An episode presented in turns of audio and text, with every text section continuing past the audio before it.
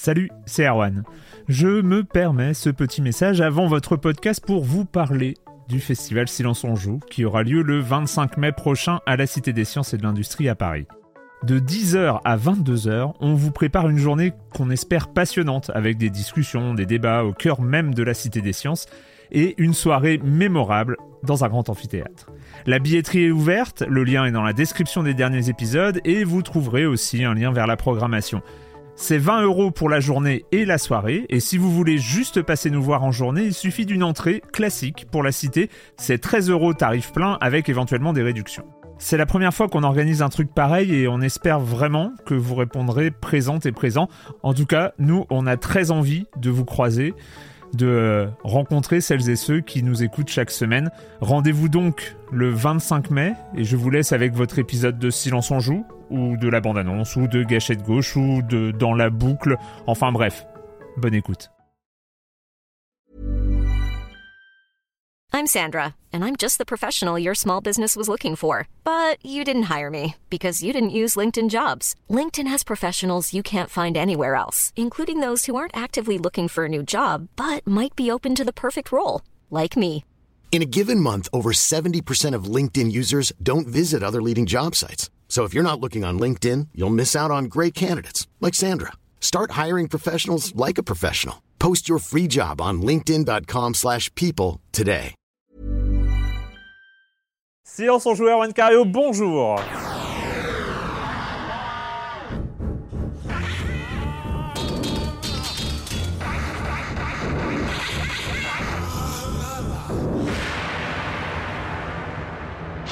C'est la dernière de la neuvième saison de Silence on joue, une saison un poil mouvementée, un poil erratique, on va pouvoir un peu utiliser ce terme-là, euh, qui a vu une saison, je crois, se conclure à 23 ou 24 émissions. Je sais hein, pas combien c'est en moyenne une saison. euh. Bah, une saison, euh, je crois qu'on est- on a dû monter jusqu'à pas loin de 40 quand même. hein. Mm. donc, euh, donc c'est voilà, c'est une, oh, une presque demi-saison. hein. c'est une saison de transition euh, avant la prochaine qui euh, comptera, euh, qui va, on va La revenir. saison 10 La saison 10, mais oui. 10. Voilà, on passe à deux chiffres. Ouais.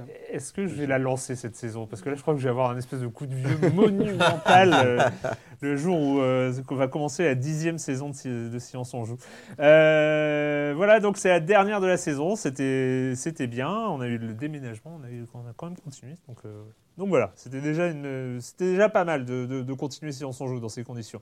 Euh, au programme cette semaine, quand même, on va parler de jeux parce que c'est vrai que ça fait deux semaines, trois, deux semaines sans émission. Donc voilà, on a plein de trucs.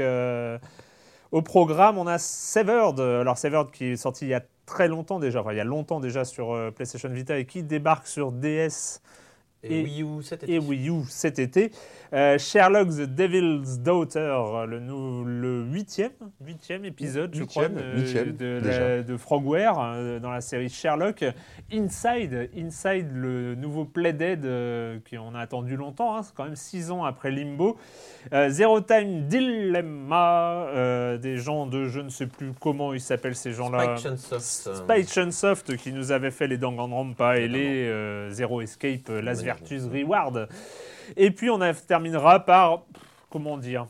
Oui. D'ailleurs, je ne peux rien dire d'autre que le nom du jeu qui s'appelle Atelier Sophie. hein, oui, parce que moi, Non, atelier, euh, atelier, non, atelier Sophie, c'est de mystérieux. De, attends, il faut le dire en, en entier, quoi. Je te laisse, C'est- Joël. Voilà, c'est atelier, atelier Sophie, The Alchemist, The Alchemist of the Mysterious Book. Alors je dis le prononce en anglais déjà parce qu'il n'est pas euh, localisé en français. Enfin, on peut le trouver en France, mais il n'est pas localisé en français. Tu sais Et donc si voilà. tu ne l'avais pas proposé de toi-même, je pense qu'on n'en aurait jamais parlé. hein, je- Mais c'est- pas grave, tu vas nous permettre de découvrir cette, euh, cette grande saga parce qu'il paraît qu'il y en a plein. Il y en a plein, il y a une trentaine déjà. Ah oui, quand même. Euh, et bah donc je commence, vous en avez déjà parlé, vous les avez déjà reconnus. Je commence en accueillant mes deux, deux de mes chroniqueurs favoris. Joël Métro, bonjour Jorel. Bonjour. Et je, Jorel. Jorel, c'est pas mal. Et Corentin Benoît Gaune. De, de- du, du journal du gamer, pardon. Absolument. Bonsoir, Eh, Erwan. c'est la fin, c'est la fin. C'est la fin. hein, c'est bientôt, c'est bientôt, les bientôt vacances. les vacances. On va y arriver. Comment ça va? Moi, ça va bien, Ça écoute. va? Oh, super. L'été est est là, même s'il fait pas très beau. L'été, là. oui, c'est ça, c'est, il fait un, un temps sympa pour un mois de mars. Euh, on, commence, euh, on commence avec quoi déjà? On commence avec toi, Corentin, avec Oui. le Summer. euh, je te laisse euh, la suite. La SGDQ, la Summer Games Done Quick, qui Oui. est euh, l'itération euh, estivale de la Awesome Games Done Quick, qui est faite euh, en début d'année d'habituellement, et donc euh, qui a démarré euh, hier. Euh, voilà, nous on était en train de regarder le foot. Le- les Américains, eux, ils regardaient euh, des gens euh, finir des jeux à une vitesse phénoménale, donc Alors, des tu dis speedrunners. Hier, c'est-à-dire dimanche. Hein. Ouais. C'est ça. C'était dimanche, absolument. Oui, pardon. le lundi, mais oui, J'ai nous oublié. ne sommes pas en direct. euh, J'oubliais. Oui, oui, non. Non, non, bien sûr. euh, donc, euh, je, je parle bien de dimanche euh, dernier. Donc, euh, ça a démarré pour un marathon de speedrun euh, à but caritatif, donc pour Médecins sans frontières. Euh, voilà, donc les gens jouent sur un stream Twitch et les gens euh, donnent de l'argent pour essayer de faire monter un compteur. C'est le téléthon euh, du jeu vidéo, c'est un petit peu si on veut. Et euh, en fait, ce qui est toujours intéressant, euh, outre euh, tous les speedruns, les techniques de speedrun, euh, apprendre encore plus sur la culture des anciens jeux, parce que souvent des vieux jeux, hein, mais il y a aussi des jeux récents, ça dépend euh, lesquels. Mais euh, voilà, on a, c'est une façon de, construire les, de, provoquer les dons. Moi, je trouve intéressante parce que par exemple, voilà, quand il y a un gros RPG, quand ils vont runner un gros RPG, et ben si on donne de l'argent, on peut donner de l'argent pour euh, proposer des noms. Et après, euh, tel nom euh, aura une cagnotte, un autre nom aura une autre cagnotte, et euh, celui qui aura la cagnotte la plus haute décidera du nom. Et du coup, ça fait des petits euh, incentives, comme ils appellent ça, euh, pour donner de l'argent. Il y a aussi des lots à gagner. Il y a aussi, allez sur le Humble Bundle, vous avez une sélection de jeux pour 15 dollars, qui tout va dans la poche de la GDQ et de Médecins sans frontières. Et moi, j'ai ma petite recommandation. Euh, c'est le Bloc TAS qui aura lieu euh, à 7h30 euh, samedi. Donc ça devrait être encore possible si vous écoutez le podcast assez tôt. Et donc le TAS, c'est le Tool Assisted Speedrun. Donc en général, c'est des ordinateurs qui jouent à des jeux en les cassant complètement et c'est toujours incroyable à regarder. Il y avait des exemples absolument hallucinants les années précédentes où, le, le robot, enfin l'ordinateur, le programme informatique recodait des jeux dans la RAM euh, juste avec des inputs euh, de, de manette.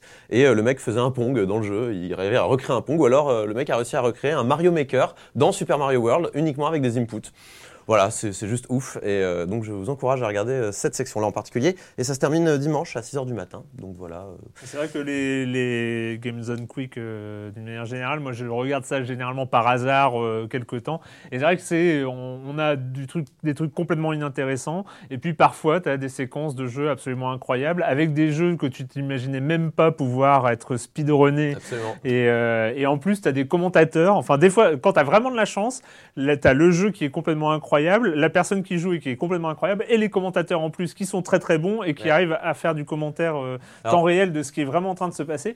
Et parfois, c'est absolument hypnotique, passionnant. Enfin, c'est euh, bon, Bah, pas quand tout c'est le bien, temps. quand c'est bien raconté, c'est bien. Et alors nous, on a un vrai problème, c'est comme on est en décalage horaire avec euh, les États-Unis et que les États-Unis bah, mettent les bons jeux en journée et pas la nuit, tu vois. Ah oui. Bah nous, nous, c'est la nuit pour eux et on se mange les jeux un peu bizarres, euh, un peu rigolos. Mais euh, si vous êtes anglophobe, je vous encourage à aller voir sur Gaming Live puisqu'ils font toujours un, un Restream FR où ils se relayent vraiment hein, pour commenter les jeux. Donc euh, voilà, c'est c'est mieux que rien. Si jamais, euh, si jamais vous pouvez pas suivre en anglais, vous comprenez pas. C'est toujours ça. Joël, des nouvelles qui datent un petit peu, Oui. mais qui sont marrantes. De, Ouais, je trouvais la communauté intéressant. de EVE Online. Oui, euh, alors je suis en train de feuilleter en, en ligne, les, les articles sont souvent intéressants du New Yorker, et je suis tombé sur l'un récent qui datait du 22 juin dernier, sur, le, sur euh, une, recherche, assez intéressante menée dans un jeu. Donc il s'agit de EVE Online, euh, créé par les Islandais de CCP Games, et lors d'une en fait, lors mise à jour en mars dernier, donc ceux qui jouent doivent, certainement le savoir, il y a eu d'intégrer un programme, un mini-jeu, pardon, un mini-jeu, euh, qui est issu lui-même d'un programme qui s'appelle The Human Protein Atlas, un programme de, de recherche euh, universitaire.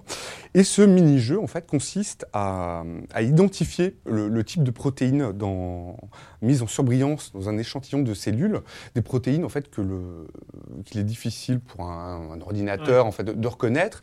Et donc du coup, les, les joueurs sont invités en fait à se prononcer, voilà, à identifier ces différentes cellules.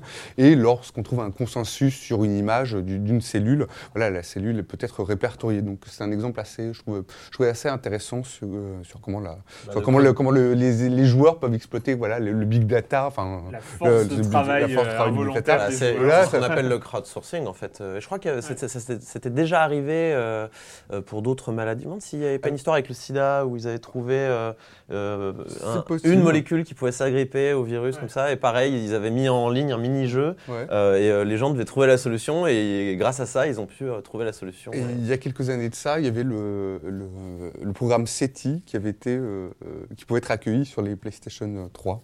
Je sais pas, oui, oui, oui, Ah, Moi, j'adore SETI. Les Euh, j'adore. Donc, euh, voilà. Je, je sais pas si ça existe toujours sur les PC. On peut toujours faire progrès le, le Bon, je tournage, Je sans sais doute. pas, moi, la Ouais. dernière fois c'était euh, avant les années 2000, je crois, mais bon, c'est... Voilà. Mais bon, donc, euh, on attend toujours des nouvelles de- des extraterrestres. L'autre autre petite news dont, dont je voulais parler, c'est- c'est concerne un, un- un éditeur, c'est Nintendo, qui a fait en fait annuler un, un Kickstarter pour atteinte aux, aux droits d'auteur. En effet, il y, a, quelques, semaines, euh, euh, voire un, mois, l'éditeur britannique Bitmap, Books pardon, euh, voulait en fait récolter des, fonds pour, un, livre consacré à la NES. Mais le problème, voilà, c'est qu'ils ont mis des, images euh, Nintendo, des, enfin des images de Nintendo issues de Nintendo, euh, voilà, qui sont soumis à des droits d'auteur. Et Nintendo est toujours aussi euh, Relou. relou, oui, on peut le dire, relou. J'allais être, être euh. un peu moins poli euh, par rapport au, au droit à l'image et donc refuse, euh, enfin refu- a refusé, euh, a mis son veto, enfin voilà, son, vu ce projet, puis euh, on a- ils ont mis le- le- leur veto absolu dessus, donc c'est un peu dommage, quoi. Bah, voilà. J'ai j'ai quelques occurrences dans mes connaissances de, de- de- de gens qui ont écrit des livres sur le jeu vidéo. J'en j'en connais pas mal, notamment grâce à Third Edition qui sort régulièrement des livres sur le jeu vidéo. Et, euh, et pas, pas que chez Third d'ailleurs, mais euh, même chez euh, Pixel Love et compagnie. Ils ont, ouais, Nintendo, c'est les plus relous à ce niveau-là. Euh, Enfin, c'est parmi les plus relous concernant, bah ouais, mettre une image d'un- d'une licence qu'ils possèdent et tout. Et, euh, et ça peut vite finir euh, devant les tribunaux, euh, ce genre d'affaires, et donc euh, remettre en cause.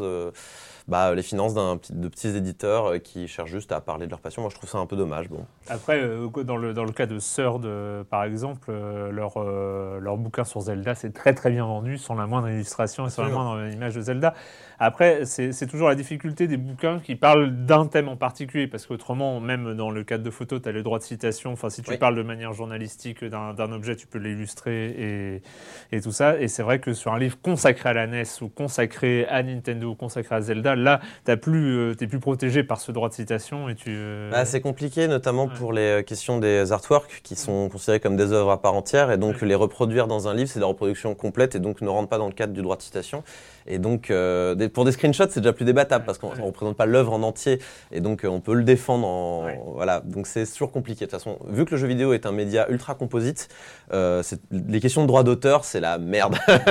Et c'est quand euh, même voilà. dommage, en tout cas dans le Ouais. cas particulier de, de ce bouquin, parce qu'il avait l'air très beau euh, en termes de maquette et euh, de ce qu'il Mm. proposait sur Kickstarter, Ouais. ça avait l'air vraiment pas mal. Et c'est dommage, je trouve, pour la mémoire même. Enfin, ça, pour, il y a pour aucun- Nintendo, je, je Oui, comprends pas. C'est de la. Enfin, c'est de Ouais, la communication gratuite. Enfin, finalement, enfin, tu vois, ça fait Ah, parler de, ça fait parler d'eux. C'est important pour leur histoire aussi de, de rester. Enfin, je sais pas. Après, et pour tout le respect que j'ai pour les Japs, c'est des Japs et ils sont très très très, euh, ils sont très très très carrés là-dessus, euh, de manière générale. euh. Sur la propriété intellectuelle ou...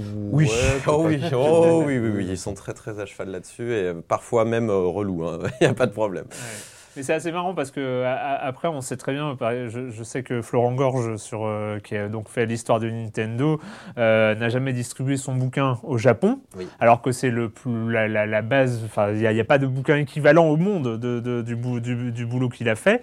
Et euh, ce qu'il, en, en discutant avec lui, il savait que euh, il y avait plein de gens chez Nintendo qui avaient acheté son bouquin, sauf qu'il ne pouvait pas le sortir au Japon parce que. Et c'est c'est bien parce que c'est Florent Gorge qu'il n'a pas eu de problème avec son livre, mais apparemment c'est remonté très très haut dans les sphères de Nintendo, le bouquin. Et euh, c'est parce que Florent Gorge a vraiment euh, des connaissances chez Nintendo haut placées qu'il a pu s'arranger, expliquer non, je vous assure, euh, il n'y a, pas de- il y a pas de vol ou quoi, on fait ça, c'est vous fait de la pub. Il a, dû, il a dû vraiment arrondir les angles avec eux. mais c'est Et, toujours euh, pas sorti au Japon. Mais c'est pas sorti au Japon, mais c'est surtout sorti chez nous sans, trop de problèmes. Et à partir du tome 2, Nintendo a fait on veut le lire avant, attention quoi. Ouais. Et euh, voilà. Enfin, bref. Bref, on en était, oui, le comme des comme de pouf, d'il y a plein de semaines. Euh, d'il y a plein de semaines. Euh, on, avait, accueilli, et c'était très très cool, euh, Yvan Godet de, Canard PC qui était venu. Ah oui, parce que oui, moi, je voulais parler quand même, parce qu'on avait accueilli Yvan Godet dans le dernier Silence on joue. Et le Kickstarter s'est terminé, et c'est une très bonne nouvelle, parce que quand, euh, quand il était venu nous parler, je crois qu'ils en étaient à 150 000 euros. Euh, et ils ont terminé les 60 jours de crowdfunding sur Kickstarter à la somme assez extraordinaire de 259 000 Ouais. euros et Et 137. un quart de million, c'est beau ça. C'est pas mal hein, quand Ouais. même. hein. C'est pas mal pour un truc euh, canard PC, euh, Ouais. Qui est, qui est aujourd'hui euh, reconnu et bien, mais euh, quand on sait d'où ils viennent, enfin comment ils se sont lancés et tout ça, Mhm. enfin c'était. Voilà, mais ils doivent avoir quand même bien la pression maintenant. Bah, c'est, c'est- Mais- je suis très content euh, de leur succès parce qu'ils vont, les connaissant et connaissant leur rigueur absolue, ils vont faire vraiment du bon taf sur leur site internet. C'est vrai que moi, je suis un petit peu plus, euh, je suis un petit peu plus, euh, en effet, comme tu dis, il y a une pression forcément qui va se mettre en place avec le Kickstarter, euh, qui, qui, est- qui est un petit peu le contre-coup du Kickstarter. C'est-à-dire qu'il va- y avoir une forme de responsabilité en plus qui va se mettre en Eh, place. je suis pas persuadé parce Mais qu'en plus, suis- c'est- mais moi, je suis là où ils ont été malins, c'est qu'ils promettent rien. Ils ont rien promis. Ils ont promis, on va vous mettre en ligne les articles déjà écrits pour vrai, le c'est papier. vrai, c'est Point vrai. Point barre. Donc, du- et pas de pub. Voilà, c'est les deux engagements qu'ils avaient. Et donc, à partir de là, c'est vrai que leur pression est assez limitée. C'est-à-dire Mais que tout fait- ce qui arrivera en plus arrivera en plus. de, et de n'ont rien tous promis. les, de toutes les publications où j'ai pas de, j'ai pas de- d'inquiétude sur euh, gérer cette pression, gérer cette responsabilité, c'est Canard PC qui a, qui s'en fait une, une véritable règle de travail euh, que d'être, euh, ni, que d'être euh, au clair avec ses électeurs et de faire du bon travail, quoi. Tout à fait. Et donc en commentaire, nous avons Flamingo Flash qui nous dit Je trouve très intéressant et de voir des sites spécialisés se lan- lancer dans l'aventure payante. Ce qui est rare, et Yvan Le Fou l'a bien dit, c'est que dans ce cas, le magazine Kickstart l'Internet, comme beaucoup de souscripteurs, je me réjouis du succès de cette campagne. Euh, ce que je remarque aussi, c'est qu'un site qui propose du contenu premium payant important voit en général la qualité de son contenu gratuit s'améliorer. Je pense aussi que la fréquentation du site augmente. Je pense à Gamecube qui a fait du bon boulot, ce qui n'est pas le cas chez d'autres. Euh, L'idée des commentaires redirigés ailleurs, euh, que à la suite de l'article, me paraît aussi très pertinente car ce sera clairement un bloqueur à troll. Ou alors il faudra vraiment être motivé, être motivé pour l'être. J'espère que la promesse d'absence de putaclic et Dixie de la page Kickstarter sera tenue. Si je peux me permettre, les commentaires dans les forums de Gamecult, euh, ils sont parfois assez gratinés aussi, euh, Oui, comme, comme, non, sous- c'est- comme dans beaucoup de grands sites. hein, y a pas de C'est- problème. Ça, ça- ça- ça limite. Mais C'est c'est clair. pas- Mais par contre, il a raison, les, les articles de Gamecult sont, sont cool. Oui, oui, tout à fait.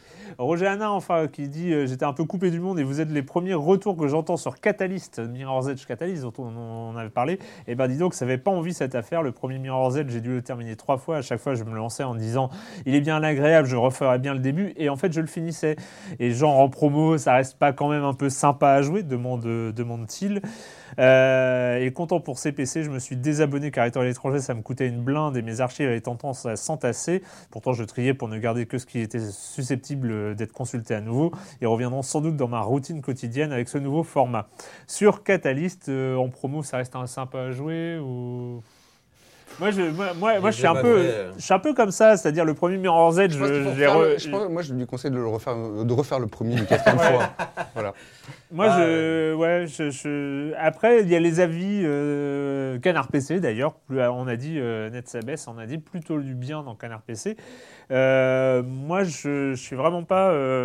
Euh, Je pense que c'est un genre qui tranche aussi. Enfin, c'est un genre qui clive. euh, c'est- c'est- Il y a un peu de contemplation aussi dans, dans, dans, Ouais, mais pour- qui mais- peut ne pas plaire à certains. Mais pour moi, c'était pas une question de qualité-prix entre guillemets. C'est- Ouais. C'était pas ça le problème de Mirror's Edge Catalyst. C'est pas le fait qu'il coûtait 70 euros. C'est le fait qu'il demande du temps et c'est ce temps-là que je considère qui est un peu perdu quand j'y joue. quoi. C'est- Mhm. C'est-à-dire que ça me procure pas les sensations qui étaient celles que j'attendais d'un d'un Mirror's Edge. J'ai surtout la Et donc surprise c'est en pas moins. euh, non c'est pas c'est pas la surprise en moins c'est que c'est moins bien c'est-à-dire que le- il y a du monde ouvert on se retrouve avec un level design un peu façon Assassin's Creed alors qu'on voulait un truc euh, calibré un peu euh, linéaire. euh, linéaire mais qui était euh, super bien pensé en tout cas moi c'est ce qui m'avait plu dans le dans le, dans le premier épisode Une histoire intelligente. Bon, l'histoire du premier épisode n'était pas forcément l'histoire la plus intelligente du monde non plus. Mais On c'est pas en attendre mieux. donc. Voilà, mais Bon. euh, bon, là, là pour le coup c'est un peu, un, un peu la misère quand même. Euh, et enfin Red, petite remarque sur Canard PC, je trouve que c'est un super signal envoyé à la presse internationale. Euh, cependant l'idée même de se passer entièrement de pub relève plus d'un positionnement et d'une identité, d'une envie donc que d'un réel besoin, un des éléments différenciants comme le précise Yvan. Cela aurait été dé- déjà pas mal de ne, pas, euh, de ne se passer que de la pub concernant le jeu vidéo. Après que les lecteurs dont je fais partie souhaitent plus de radicalité et de créativité, c'est encore plus réjouissant. Overwatch, c'est ultra bien fait et sympathique à jouer. Je ne passe euh, pas au travers du sentiment de copie de Team Fortress 2. La DA générique et, manque euh, de second degré. Je ne comprends pas la phrase que je viens de lire, donc euh, je, je suis désolé. Et, ah oui, euh, encore un jeu qui a bien la hype et qui ne me fait finalement aucun effet particulier. Après, si les joueurs s'amusent, tant mieux. Et, Bon, je suis un euh, peu d'accord avec lui, donc ça va.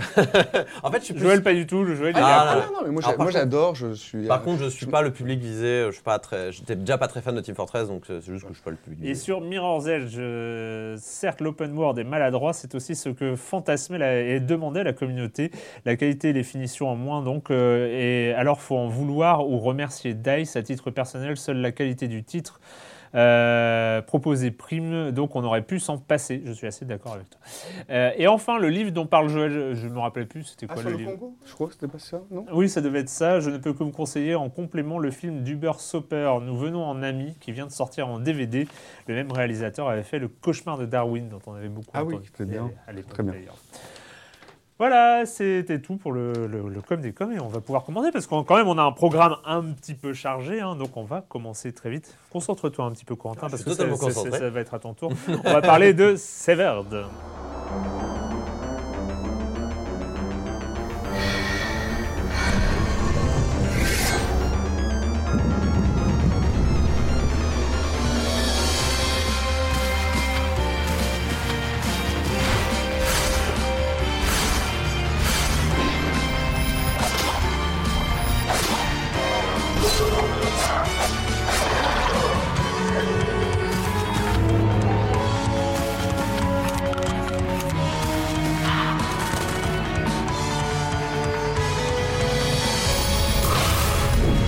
Severed de, de Dreambox Studios qui avait fait Guacamelee. Guacamelee, excellent petit jeu. euh, Metroidvania tout à fait sympathique. Oui, voilà. euh, qui- qui force peut-être un peu sur les mêmes, mais bon.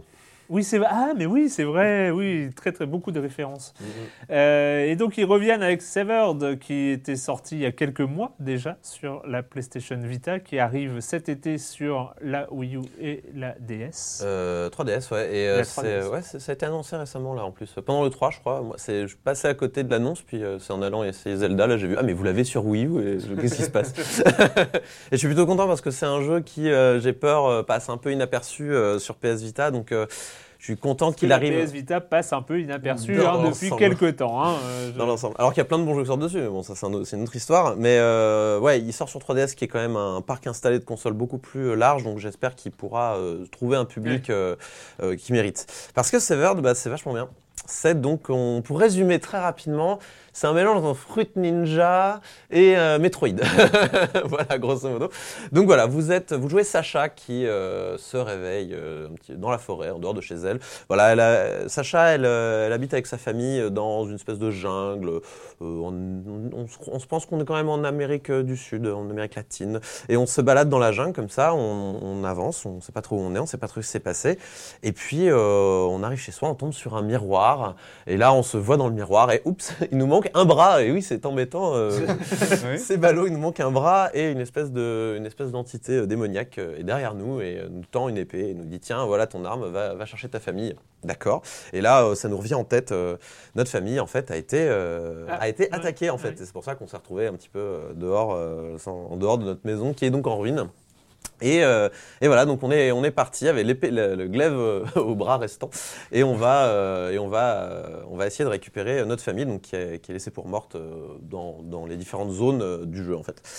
Et le principe fondamental du jeu, c'est que donc on se déplace à la première personne, un petit peu comme un, euh, ah, j'ai oublié ce nom. Bon, c'est pas grave. Mais grosso modo, on avance case par case presque.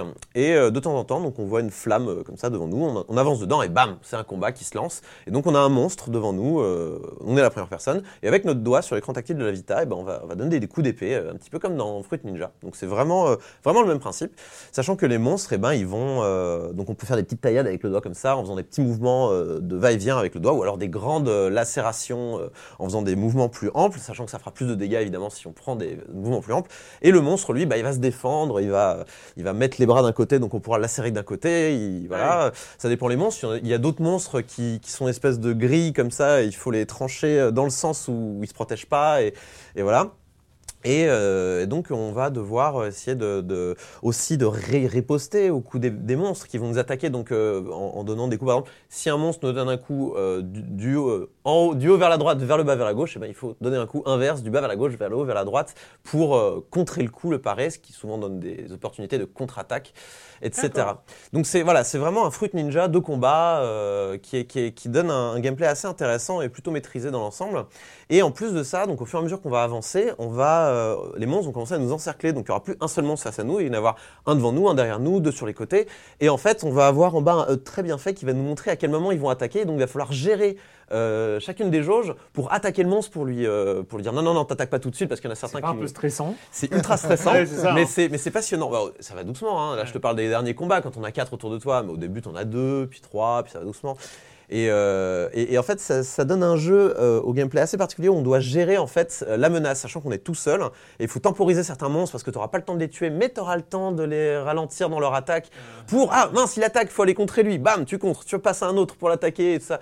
Et du coup, ouais, c'est de la gestion de, c'est de la gestion de, de foule presque, parce qu'on est, on est vraiment, euh, on est vraiment encerclé et, euh, et, c'est, c'est très intéressant, surtout vers la fin du jeu. Évidemment, plus on va avancer, plus on va choper des pouvoirs euh, dans la veine d'un Metroid-like. Hein, euh, donc on va, on va avoir des pouvoirs qui vont permettre de geler un monstre pendant une certaine période, ce qui va permettre euh, de gagner du temps. Euh, on, va, euh, on va avoir des, euh, des, des capacités pour voler aussi des buffs à certains monstres. Ouais.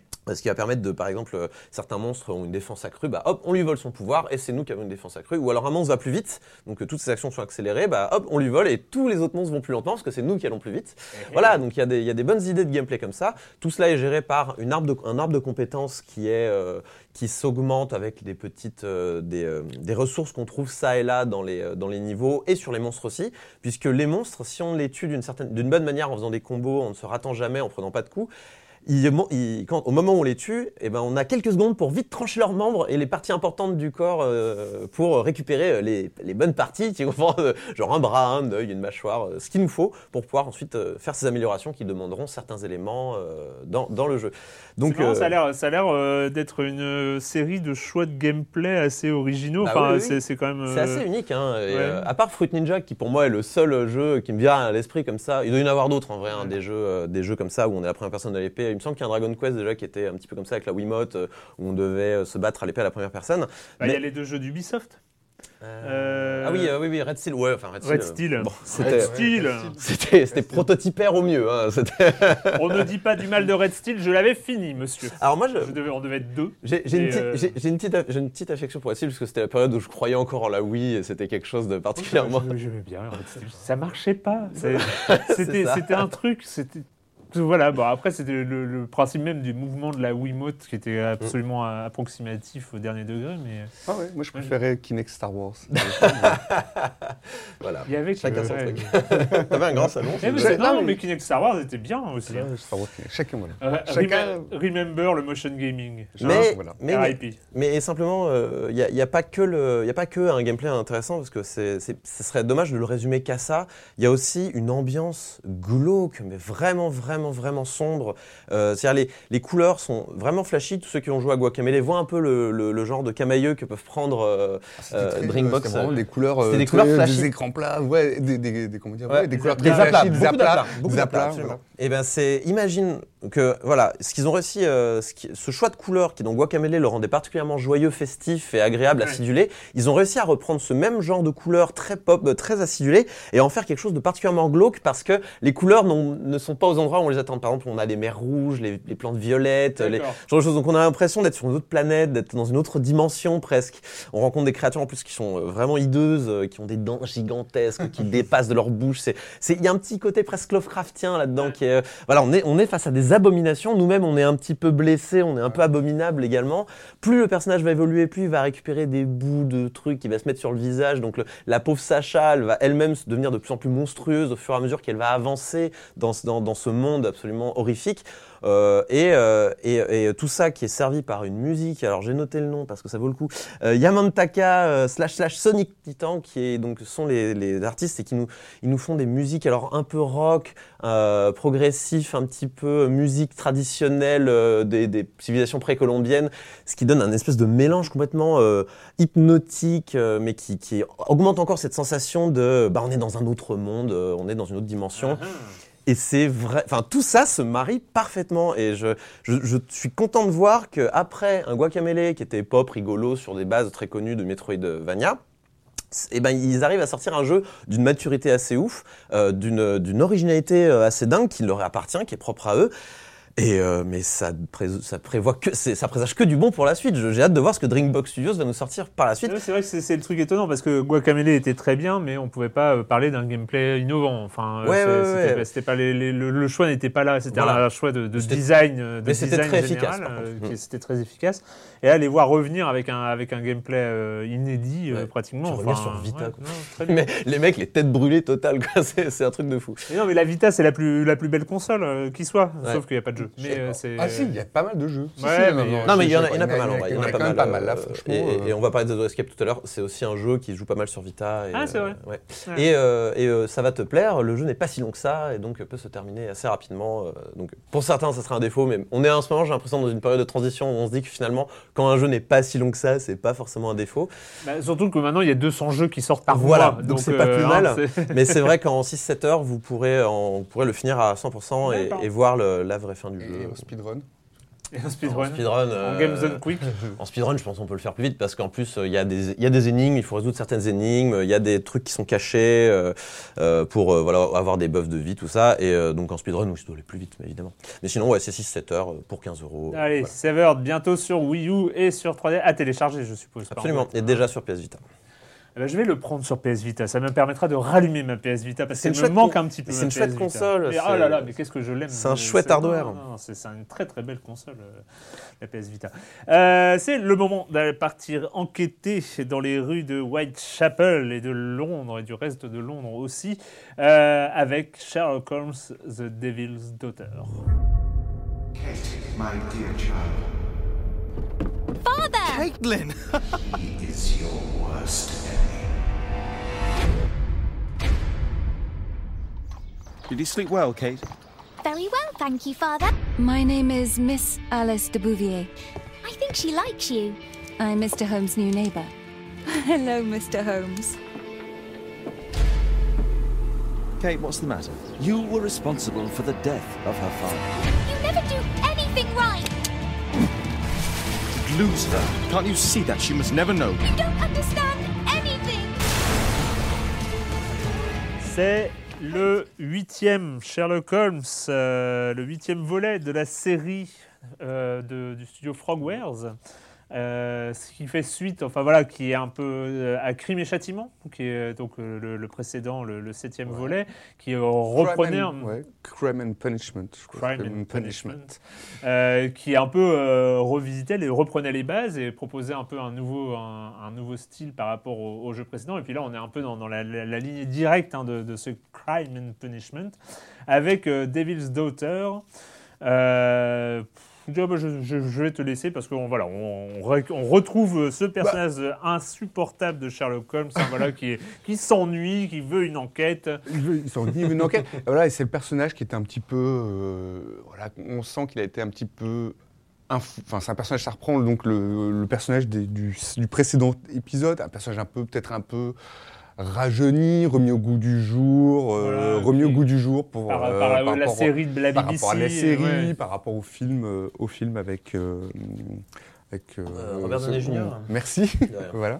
Et euh, avec, avec Iron Man. Donc on est. euh, on est. euh, voilà, on est- effectivement, comme tu- on en parlait un petit peu tout à l'heure, effectivement, il n'y a plus trop d'effet de, de surprise quant, au, euh, quant, à, quant à la modernité, enfin l'espèce de, re- de, comment dire, de, de vernis un peu plus moderne sur, sur ce personnage. Euh, pas non plus de surprise du côté du, euh, gameplay. On retrouve, euh, enfin, on retrouve comme dans le gameplay précédent des personnages, des personnages dont on va essayer de discerner les, les traits en passant, en passant la, en passant le, le curseur ou, euh, ou le, le pad, enfin bref, le, le pad dessus. Et euh, voilà, et toujours en fait des, euh, toujours le même système d'interrogatoire, de contre-interrogatoire, de recherche, de recherche d'indices. Enfin vraiment, on est dans le.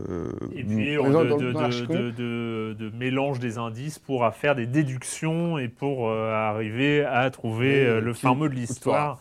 Ouais. Alors pour moi le souci, donc il y a quatre enquêtes, il y a quatre enquêtes euh, et un film, une espèce de fil narratif autour de, la fille de, de Sherlock Holmes qui s'appelle Kate. Euh, moi je suis pas allé au-delà de la, première enquête parce que moi j'ai commencé un peu à saturer en fait avec euh, avec ce jeu, notamment par le, fait qu'ils aient ajouté beaucoup. Alors il y a plusieurs choses. D'a- D'abord. D'abord, il y a toutes ces choses qui pourraient paraître. Il y a la logique. Et pour moi, elle n'est jamais très. Elle n'est pas. Comment dire, la logique des développeurs, voilà, ça s'affronte toujours à la, en tout cas la mienne. Mais, par...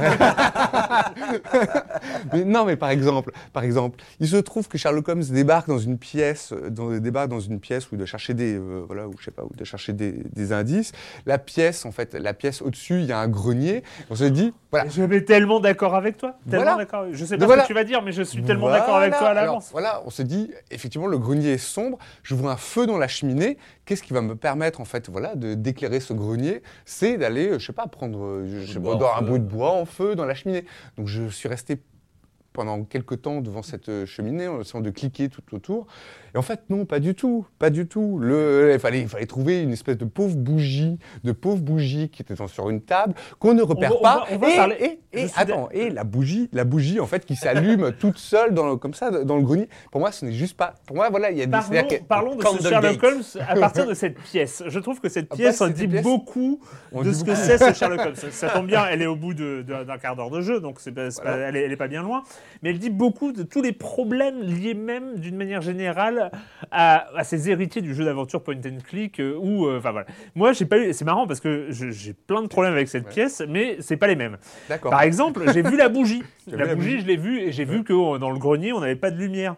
Et là, ça me gênait beaucoup parce que j'avais cette bougie sur la table, j'avais le grenier sans lumière, et ben je ne pouvais pas prendre la bougie. Je ne pouvais pas. C'était impossible de prendre la bougie. Pourquoi? Parce que, parce que, en levant son doigt d'un geste vindicatif. parce que figurez-vous que j'avais trouvé un indice. J'avais lu la petite carte euh, de l'indice avec qui donnait le nom du pub euh, Old Tavern Pub euh, de North euh, sur North Street. J'avais vu l'indice, mais j'avais pas cliqué. Ce qui fait que l'indice, à la place de le prendre dans ma poche, et s'était remis à son endroit initial. Alors que moi j'avais pris les infos dans ma Ah oui. mémoire, euh, dans ma, dans- j'avais mis les infos dans ma case et tout ça. D'ailleurs, j'avais lu le truc. Et ben j'étais allé à la taverne. Du coup, tu vois l'indice, tu te dis bah, je vais aller à la taverne parce que je sais que le mec il est allé à la Mais taverne. non, non, tu ne peux pas. Parce que Sherlock Holmes se dit Je n'ai pas soif pour l'instant. Je n'ai pas soif pour l'instant. voilà. Ah, Alors, tu ne voilà. peux pas rentrer dans la taverne. Il faut que tu reviennes dans la pièce. Et là, tu te dis, bon, bah, je vais essayer de monter à la machin. Et là, je n'arrive pas à prendre la bougie. Et donc, et là, tu te retrouves comme dans tous les point and click les plus pourris de l'histoire des point and click. Pixel hunting. T'es t'es bloqué parce que tu as un truc que t'as pas fait, tu sais pas quoi. Et tu es dans cette pièce, tu tournes en rond, tu ne sais t'es- t'es- T'as tous les trucs euh, que machin, tu recliques euh, pour voir le portrait de la mer, euh, machin. Euh, non, parce que c'est ça que j'avais pas fait en fait. Voilà, parce qu'à force, tu vois, tu, il y avait une table, il y avait une table. Et euh, alors parce que j'ai fini par prendre la note dans le veston, parce que je me suis rendu compte, voilà, bon, je prends la note. Et au final, il y avait une table sur laquelle il y avait une petite note. Tu lis les notes. euh, les, les- c'était les, c'était les quittances de loyer. Et il y avait le portrait de la mer. Alors tu vois le portrait de la mère, tu dis c'est la mère du gamin, quoi. Voilà. Il fallait cliquer sur le portrait de la mère pour avoir la réflexion de Sherlock Holmes qui se résumait à ça doit être la mère du gamin. Tu vois, t'es arrivé à la même conclusion. Mais sauf que si tu l'as pas fait, eh ben ta pièce elle est pas terminée, tu peux pas prendre la bougie. Voilà. Très bien. Je- je suis Si tu n'as pas cliqué, comme ça, c'est pas de ma faute. si hein. tu n'as pas cliqué sur le putain de portrait de la mère du gosse, tu peux pas prendre la bougie pour aller véri- euh, vérifier dans le, dans le, dans le grenier. Eh, Erwan, je suis désolé d'avoir réveillé ce souvenir un Voilà. peu traumatique. Non mais bref. Mais qui montre bien que le problème, c'est qu'il y a une espèce de. En fait, le jeu, et qui montre aussi dans, dans les. Non, mais je vais direct. ça me met dans dans un état, mais je suis désolé. non, mais le, le jeu, le jeu m'a l'air directif en fait. C'est, il, veut, il veut que vous passiez par certaines étapes. Mais en même temps, mais, mais- le problème, c'est qu'en même, temps, il, en même temps, il ment sur la semi-liberté qu'il pourrait proposer, en fait. ouais, c'est ça qui est un peu un. Et surtout, surtout c'est que- antinomique avec un le principe d'enquête qui te promet de, de- de te mettre dans la, pla- la- la peau d'un enquêteur et de faire toi-même tes déductions, etc. Alors que c'est l'antithèse de ça. C'est tu ne fais pas toi-même tes déductions. Tu cliques partout là où il y a des petits points, euh, des petits ronds avec un point à l'intérieur pour choper les indices. Et puis, euh, et puis Sherlock Holmes, euh, il décide à ta place et il trouve, il trouve à ta place. Hmm. Et en plus, il y a des mini-jeux. Et, ah oui, ah non, mais alors, les Et en plus, t'es es Bah. dans, dans, dans, WarioWare, quoi. Enfin, c'est... Non, oui, dans Oh, c'est pas sympa pour ou- WarioWare. Hein, Ou dans. Assassin's Creed. Ou de- Ah, Ah oui, ah oui. c'est vrai. La Voilà. scène de filature interminable, Assassin's Creed. Ah oui, non, Voilà. mais ça c'est. Effectivement, il y a une scène de filature qui est un peu. qui- Bah, on se demande, effectivement, dans ce type de jeu, pourquoi un jeu d'enquête, pourquoi ça vient. euh, Alors, j'y vois très bien, effectivement, pourquoi ils ont fait ça, pour rajouter un peu d'action, pour rajouter, alors, donc, le, pour rajouter un peu d'action. Mais je trouve que ça tombe effectivement complètement à plat, cette, euh, cette scène de filature, parce qu'elle n'a aucun intérêt. Euh, voilà, il s'agit d'aller d'abri en abri. Dans Assassin's Creed, ça me. Saoule. Hein? Oui, non, mais parce que les... en plus, ça a exactement le même timing. C'est-à-dire qu'ils ont repris, mais le même truc. C'est-à-dire que si le mec sort de ton champ de vision, t'as un compte à rebours Ouais, qui, euh, machin, vous avez perdu, euh, que euh, tu le retrouves sur un toit, euh, machin, donc tu le. Bah vraiment, en plus, t'es- t'es sur du Assassin's Creed, euh, sauf que t'es- c'est pas Assassin's Creed, t'es pas dans un monde ouvert, et en plus, tu dois euh, suivre exactement le chemin que, que t'impose le jeu. Voilà, Donc, même, euh, alors, voilà, même chose où, le, voilà, le, où ce, ce fameux gamin Ouais. par une cheminée. Et aussi, ce qui est un peu. Effectivement, les mini-jeux qui sont assez. euh, bah, qui sont un peu embarrassants, comme par exemple. Alors là, on se trouve euh, donc dans un jeu de- d'enquête, donc de déduction, de logique. Et ce jeu, mais complètement stupide, voilà, qui consiste avec les. euh, avec les deux pads, en fait, à faire en sorte que à l'écran, deux cercles soient bien à l'intérieur dans, des cibles. C'est pénible, enfin vraiment.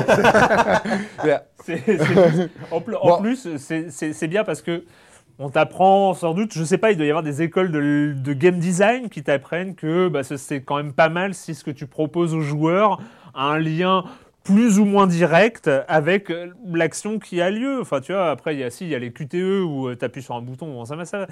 Là, bah, tu écoutes des gens dans un bar. Et en fait, pour écouter des gens dans un bar, il faut mettre les sticks dans des ronds.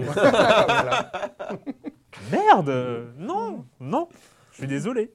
Limite, tu règles un potentiomètre ou j'en sais pas, tu crées une image, euh, tu crées un truc différent. Non, là, tu mets des putains de sticks dans des putains de ronds. Pardon, je suis vulgaire, mais. euh, Oui, non, mais je crois que ouais, j'ai l'impression que ça t'a bien énervé. Ça, Ah, vous- mais ça, c'est- Mais plus que, Vous, plus êtes- que vous êtes moi. vénère, quoi. c'est- Ah, mais moi, moi, moi, Kerwan, mais. Oui, toi, t'es moi- zen, toi. ça oui, va. voilà, parce qu'il y a aussi. Bon, après, on retrouve l'ambi- l'ambiance victorienne du 19e siècle, qui est assez, euh, qui est assez chouette. Et Et on sent qu'ils le ont, jeu est oui, beau. ils ont mis plus, beaucoup plus Le de jeu- décors, le jeu est d'environnement. Le Ils en jeu, ont est, beaucoup le- plus. le- le jeu est beau. il- malgré tous ces défauts-là, on progresse. C'est pas, euh, c'est pas complètement punitif. Non, pas du Euh, tout. sauf que moi, c'est vrai que j'ai ce réflexe à chaque pièce. Ça arrive hein, régulièrement dans les enquêtes. Voilà, tu as Sherlock Holmes dans la pièce, il faut qu'il finisse la pièce.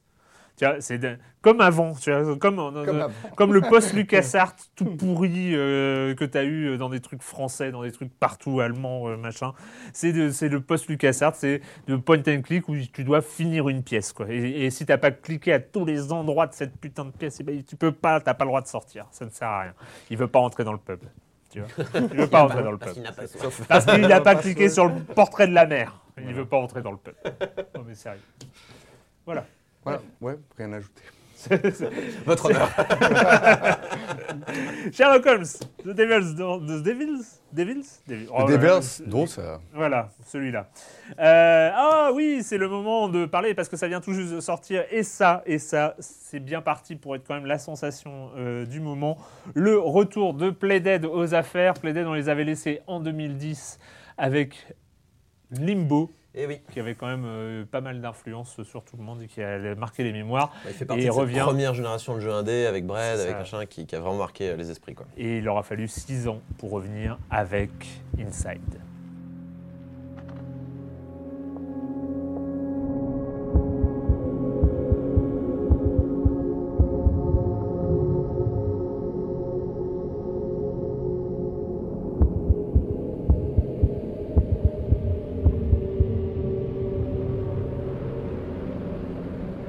Inside. Alors, je dois vous avouer qu'en lançant Inside, je ne savais pas du tout ce à quoi m'attendre. Euh, Est-ce que j'allais euh, tomber sur une sorte de Limbo 2 Enfin, oui, si, je savais quand même que c'était Playdead derrière. Donc, euh, parce que Playdead avait, quelques mois après la, sortie de Limbo, avait déjà communiqué un peu sur ce Project 2 qui était la, suite, enfin pas la suite, le, nouveau projet de, de, Playdead.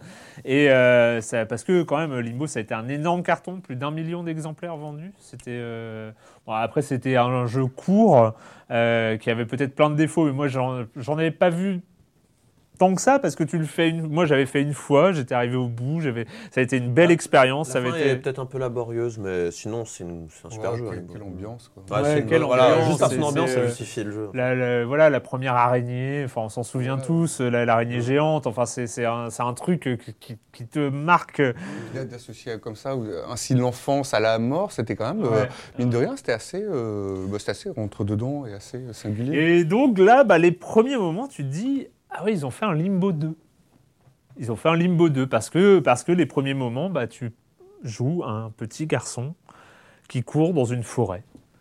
C'est le début? Ouais, c'est Oh le là début. C'est un petit garçon qui court dans une forêt et on est sur ce, sur cette, euh, sur cette, euh, Vue 2D. euh, voilà, cette vue euh, 2,5D, je sais pas comment on appelle ça. C'est-à-dire que le, voilà, il y a, il y a ce, ce parcours qui est en 2D. il y a une euh, profondeur de champ, et il y, a y a une grande profondeur de champ, beaucoup plus grande. Alors, euh, c'est Limbo 2 parce que là, on a perdu ce côté à plat, noir et blanc euh, de qu'avait Limbo. Et là, on a la vraie profondeur de champ, euh, très, très impressionnant. Alors, graphiquement, déjà, là, les le premières secondes sont, sont bluffantes. Mais c'est plus, en noir et blanc. C'est plus du tout en noir et blanc. Il n'y a pas trop de C'est, couleurs, euh, mais Il n'y a c'est- pas beaucoup de couleurs, mais euh, c'est il y a- il y a- c'est un vrai réalisme, en tout cas euh, à l'image, et avec une vraie profondeur de champ, plusieurs niveaux de...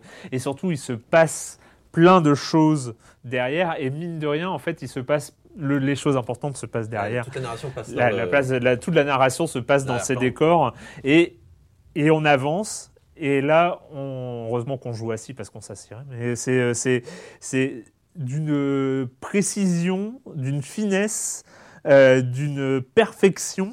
C'est le mot qui revient, c'est absolu. Enfin, c'est, euh, c'est comme si on avait l'impression de jouer au jeu imaginé par les concepteurs avant même qu'ils le fassent. C'est-à-dire qu'on on sait en y jouant que c'est exactement Ce qu'ils avaient en tête. ce qu'ils avaient en tête. Ils n'ont fait aucune concession. C'est ce jeu-là qu'ils voulaient offrir et, et- et ils ont voilà ils, ils ont ils donnent aux joueurs exactement ce qu'ils ont voulu donner. sais rien, ils voulaient faire ils voulaient faire une comédie romantique, les mecs, hein, tu t'es trompé. euh, Non, non, je ne me suis pas trompé. Inside, je peux pas. C'est toujours euh, très étrange parce que euh, c'est vraiment un jeu qui mérite, qui mérite d'être euh, pris sans en avoir connaissance. C'est pour Mm. ça que je ne vais pas aller plus avant dans, dans, dans ce qu'on va découvrir, dans les mécaniques de jeu, dans, si ce n'est que c'est un long. Bon, c'est quel- comme, enfin long, c'est pas c'est pas 15 heures de jeu. hein, c'est pour ce type de jeu, c'est c'est assez long. C'est c'est- c'est 3 4 heures, 4 heures, 4 bonnes heures quand même. Euh, c'est un travelling en plan séquence en fait. C'est on suit ce qui se passe, ce personnage, ce- ce petit gamin qui court. Euh, c'est comme un grand travelling plan séquence. C'est très cinématographique parce que euh, voilà, il y a, ce côté avec plusieurs plans, avec ce qui se passe au loin, plus près, avec les choses qui se rapprochent de nous, qui s'éloignent. Enfin voilà, il y a vraiment plein de choses qui se passent euh, à l'écran. Il y a des séquences purement esthétiques. Euh, C'est-à-dire qu'ils ont fait le choix de faire passer le personnage par tel endroit. Il se passe pas grand-chose. On a juste à avancer, mais découvre c'est pas, c'est, pyrotechnique, c'est pas euh, un, un truc de, il y a pas de froufrou, il y a pas de, il y a pas d'explosion, il y a pas de, de- d'effets spéciaux et tout ça. C'est juste, on passe à un endroit, mais c'est précis, c'est fin, c'est, c'est, tangible presque. Mais, euh, et pour le gameplay, ça consiste, c'est de la plateforme avec des, des, comment dire, des, des pièges, des. euh, m'imposes d'en dire trop. Non, non, mais non, c'est- non, oui, non, mais il faut il faut, il faut, il faut, il faut en dire. Pour le gameplay, on, on- on est dans une évolution, euh, une évolution de Limbo. C'est-à-dire qu'il y a un peu de ça, c'est-à-dire qu'on est sur de la plateforme simple. Ouais. On est sur des énigmes, sur des, des puzzles aussi pas très compliqués. hein. Ouais, c'est euh, voilà, de, de blocs, de, de force, de, de, de- voilà, de faire bouger des choses, de, de, de les amener à des endroits, de les faire tomber, de les faire euh, voilà. Et euh, donc c'est là où ça, ça, ça se marie. Mais en fait, c'est que Pourquoi tu veux pas trop en dire, du coup? Non, non, mais non, mais c'est- c'est- je, je rigolais quand je Ah, ça. d'accord. Ok. non, non, je, je, je veux pas trop en dire sur, sur l'univers, sur le, Ouais, sur, ouais. euh, euh, parce qu'il y, y a aussi toute une catégorie de puzzles, ceux dont je ne vais pas parler, qui, en, qui utilisent l'univers, qui utilisent des, des éléments euh, étonnants en fait, ou même où il y a cette intro, euh, ou même quand ces éléments étonnants arrivent, l'introduction même à, ces- à ce nouveau style euh, est, est- est surprenante. On apprend à, à s'en servir d'une manière euh, intuitive, alors que ça ne l'est pas forcément. Et, et voilà, pour moi, vraiment, enfin, c'est un vrai plaisir dans, dans, dans, dans ce côté, dans cette sorte de proposition euh, parfaite qui, qui, qui le livre. Franchement, euh, pour le coup, euh, voilà, je Les gens vont retenir, c'est très bien. Allez-y. voilà. Et ça s'appelle. Inside. C'est sorti donc sur Xbox One et ça sort sur PC le 7 juillet, donc en, Ah, à, la fin, à la fin de cette semaine. Donc euh, voilà, c'est pas une exclue Xbox One. euh, Mais qu'est-ce qui est une exclue Xbox One en 2016, euh, Erwan Quantum Break Mais non, Mais non, il est Windows Windows 10. 10. Ah oui, non, non, non. c'est vrai. Ah oui. Il y, en- y en a, il y en a en vrai, je sais plus. Mais... Halo, le dernier Halo, il est exclu encore. C'est ça. voilà, donc euh, Inside de Playdead, euh, une vingtaine d'euros et ça les vaut carrément. C'est assez marrant parce qu'en fait, c'est, on- tu t'en t'en parlais quand j'ai parlé de, de, de, de Limbo, euh, que c'était Bread. Mais en fait, voilà, c'est marrant parce qu'ils ont pris pratiquement la même durée Ouais. euh, qu'a pris euh, Jonathan Blow pour sortir The Witness après Ah Bread. oui, enfin voilà, c'est des gens, ils ont sorti leur, leur, leur premier jeu comme ça. Enfin, ça a été. qu'ils ont, ils ont marqué quelque chose et ils Ouais. ont pris mais une éternité pour sortir leur deuxième jeu. Bah, ils, ont, ils se sont installés en presque vieux de la vieille, ou en tout Ouais. cas pionniers de Ouais. l'indé. Donc en vrai, ils, ont, ils avaient toute, le, toute la. Comment dire. euh, enfin voilà, les, les gens avaient, avaient confiance en eux pour sortir un nouveau jeu qui, était, qui allait être au moins aussi Je révolutionnaire. pense qu'ils se sont mis bien la pression quand même. Les deux, hein, euh, Playdead comme Jonathan Blow, ils se sont mis bien Ah. la pression pour sortir. Ouais, mais moi ce que je trouve bien, c'est que euh, Inside, finalement, on en a entendu un peu parler à l'E3 dernier, on l'a un petit peu vu à l'E3 là, puis on nous a dit à ce T3 là, ça sort après-demain, et puis au final, on n'a rien vu d'autre Ouais, sur ouais. le jeu. Donc on n'en attendait rien, du coup ça on n'a pas, on s'est pas augmenté, on s'est pas fait des attentes Ouais, de ouf ouais. comme on pourrait avoir par exemple pour un No Man's Sky ou voilà. Et euh, là, euh, bah du coup, euh, c'est apparemment une très bonne surprise pour plein de Ouais. gens, donc c'est cool, c'est super cool. Une vraie claque. Euh, voilà. Oh, mais c'est le temps de parler. Ah oui, de Zero Time Dilemma. You heard me. Shoot me. Huh? Don't worry. I won't die. What is your problem? There's no point in living once you lose the one you care about the most. Sorry, but I am done with playing the action hero But why? because I grew up. If just one more person dies, one more, just one more. Ah! Oh, this. This is it. And his last words were exactly the same as my first. Mira, where is she? Eric, calm down. Mira. Mira is my angel. Zero Time Dilemma. Alors, j'ai joué à Zero Time Dilemma. Et ben, j'ai fini le jeu en 5 minutes. Eh oui, oh 5 minutes, mais t'étais lent. Ouais. 4, j'ai appuyé sur un bouton. oui, voilà, c'est ça. Voilà, je finis, j'ai arrêté, je me suis dit, je trouve que Corentin a des drôles de goût pour euh, nous conseiller euh, un jeu comme ça. Voilà. sais pas si on doit la raconter cette fois-là. Oh, on va peut-être pas la raconter pour ceux qui euh, découvrent non, le mais jeu. Ceci mais, dit, euh, voilà, il y a un truc, on arrive à la fin de l'histoire en un clic. C'est assez surprenant comme, euh, comme, comme introduction. Et en même temps, c'est surprenant et ça a un côté absolument génial euh, de, euh, de ce jeu-là, qui est un jeu à embranchement. Et où on peut. C'est quoi la fin? Ah bah non, mais je vais pas le dire. Alors, on Bah, va dire le début. non, même. ouais, on peut, le on début peut de la dire le fin. début. C'est c'est une, c'est une fin qui fi- c'est- ça finit bien dès le début, c'est très bien. Voilà, c'est- Ça on- finit on très a bien. gagné, en Bah, fait. genre, Ça finit on, a, bien on a Ah gagné. oui, on a Ah, gagné. ça finit très on bien, gagne. d'accord. En On 4 gagne. minutes, tu gagnes. Ok. On gagne, voilà. Ok, c'est, super. euh, en fait, on commence, on est emprisonné. On ne sait pas pourquoi, on ne connaît pas les personnages. Eux se connaissent a priori entre eux. Bah, enfin, toi, tu dis que tu connais pas les personnages. Il y en a, euh, il y en a quatre qu'on connaît des anciens épisodes en fait. Voilà, moi je ne connais pas les personnages. et, euh, et sauf que les personnages se connaissent a priori entre eux, plus ou Ouais. moins. Ouais. Et sauf qu'il y a un personnage qui est un gamin avec une- un énorme casque rond euh, que personne ne connaît et que tout le monde considère comme étant le coupable de leur situation, qui est d'être emprisonné dans une sorte d'abri anti-atomique dans le désert euh, en 2028. Euh, non, mais, non, mais après, après c'est génial la parce parole. que Je- t'as je- tout très bien résumé. Et après arrive. C'est dur pour l'enfant quand même. Oui, c'est Ouais, dur. c'est chaud. Non, c'est dur. Non, C'est- dur. faire pas- porter tout ça. Tu sens déjà que t'es pas dans un jeu sympa. hein. C'est- c'est- je- Il y a un, un truc très pesant dès le départ. Du côté, on est enfermé, on sait pas où on est. Toi, tu sais pas qui tu es. Tu sais, voilà, tu joues personne en plus. Tu, Ouais. tu es vraiment spectateur du truc. T'as pas de héros, t'as t'as rien. On joue personne, on joue trois personnes, mais on verra ça plus tard euh, quand on On verra ça plus tard. On va pas non plus se non, mais euh, bref. Et là, il y a le méchant qui arrive. Genre, je vous ai tous emprisonnés. Vous allez en chier. Hein voilà. Non, mais voilà. C'est un mec masqué, tu vois, avec ce Genre, masque euh, de le- docteur pendant la peste Voilà, noire. le, le- euh, le- voilà, le docteur de la peste, hein, qu'on qu'on connaît tous avec le, Avec le grand bec, voilà, le- euh. le- le grand bec.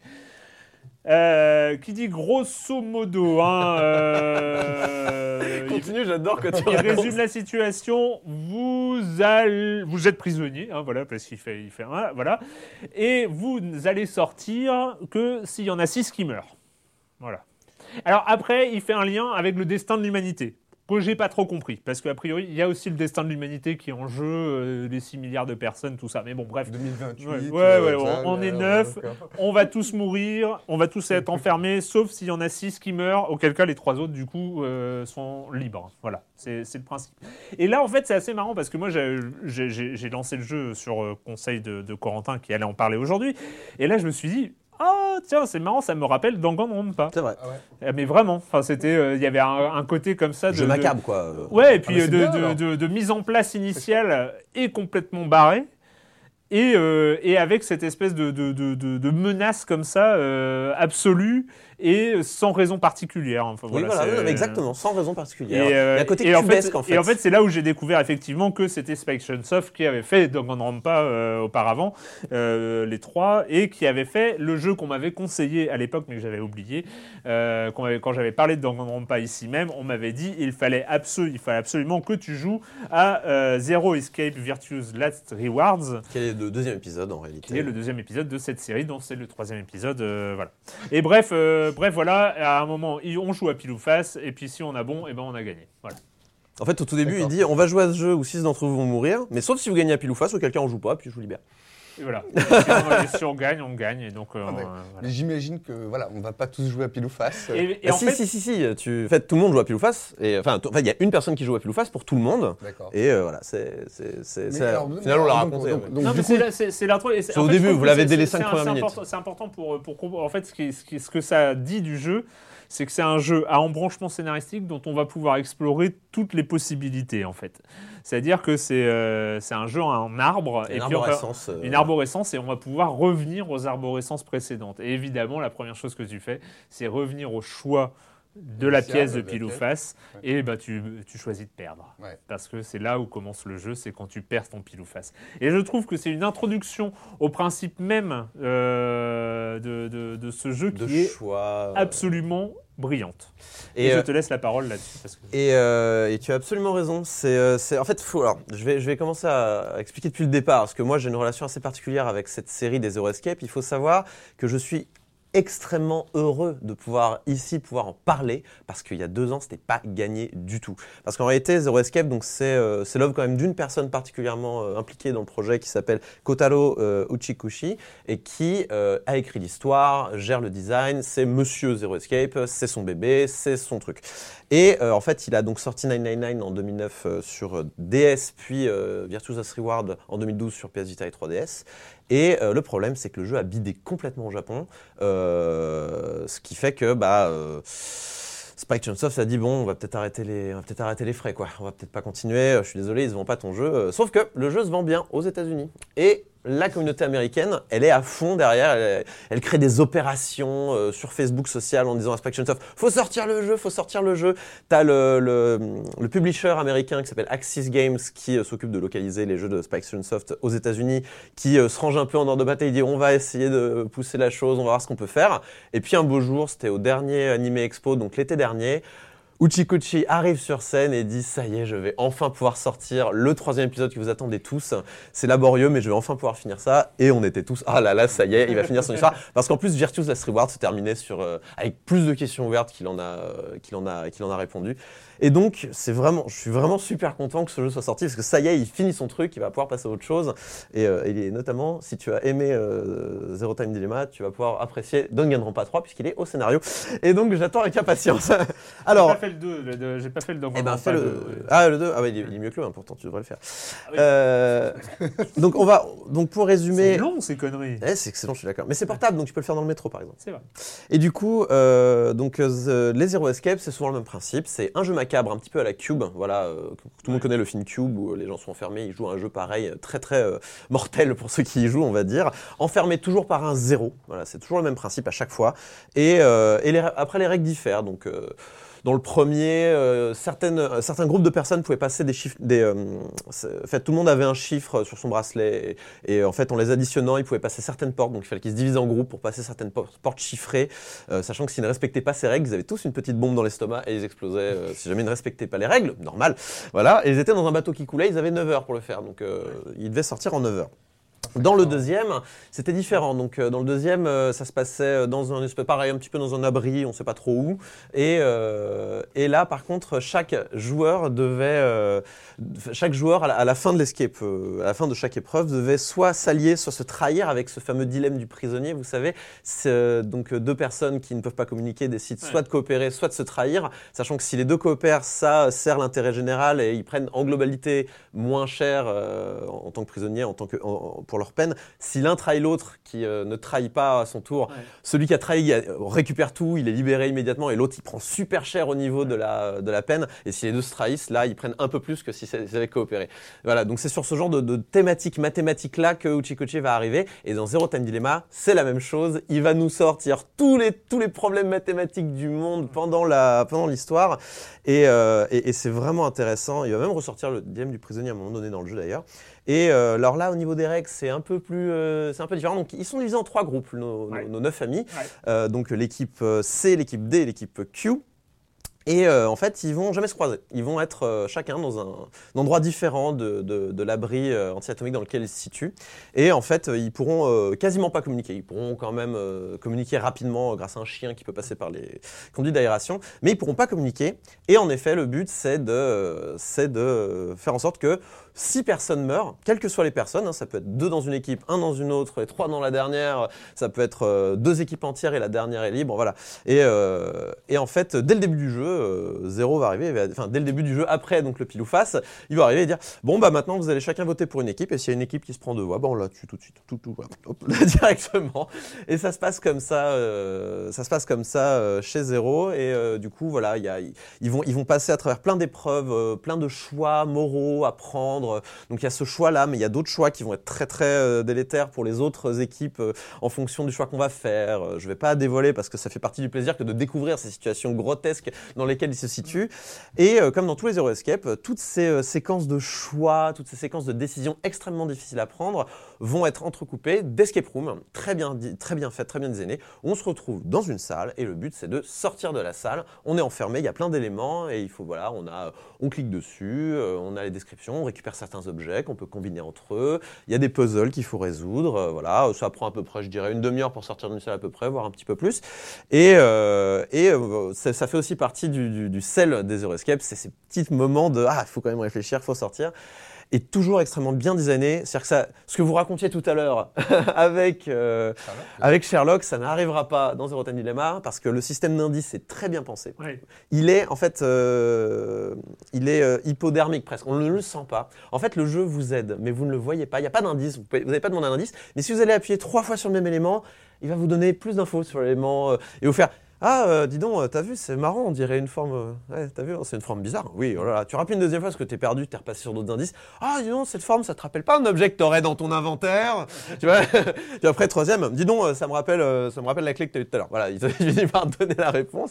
Mais euh, du coup, c'est très, euh, c'est très bien fait. On, on sent pas que le jeu nous, nous tient un peu par la main. A- par contre, les. les, Enfin, il les... nous tient plus que ça. Enfin, il nous, il nous manipule. Ouais, ouais, il nous manipule, mais dans le bon sens terme, c'est du, euh, voilà, c'est, euh, c'est, on se sent pas aidé, on se, on nous aide, on se sent pas frustré parce qu'on est, on peut être bloqué hein, dans le jeu. Donc euh, parfois, il faut laisser une nuit, réfléchir un peu comme dans The Witness, poser le jeu deux secondes, aller faire autre chose, revenir. J'ai compris. Et euh, là, on, il faut jouer avec un carnet à côté parce qu'il y a des moments, où on va vous demander de calculer des chiffres en base 10, euh, enfin le calculer en base 12, donc des, des trucs vraiment euh, mathématiques encore une fois.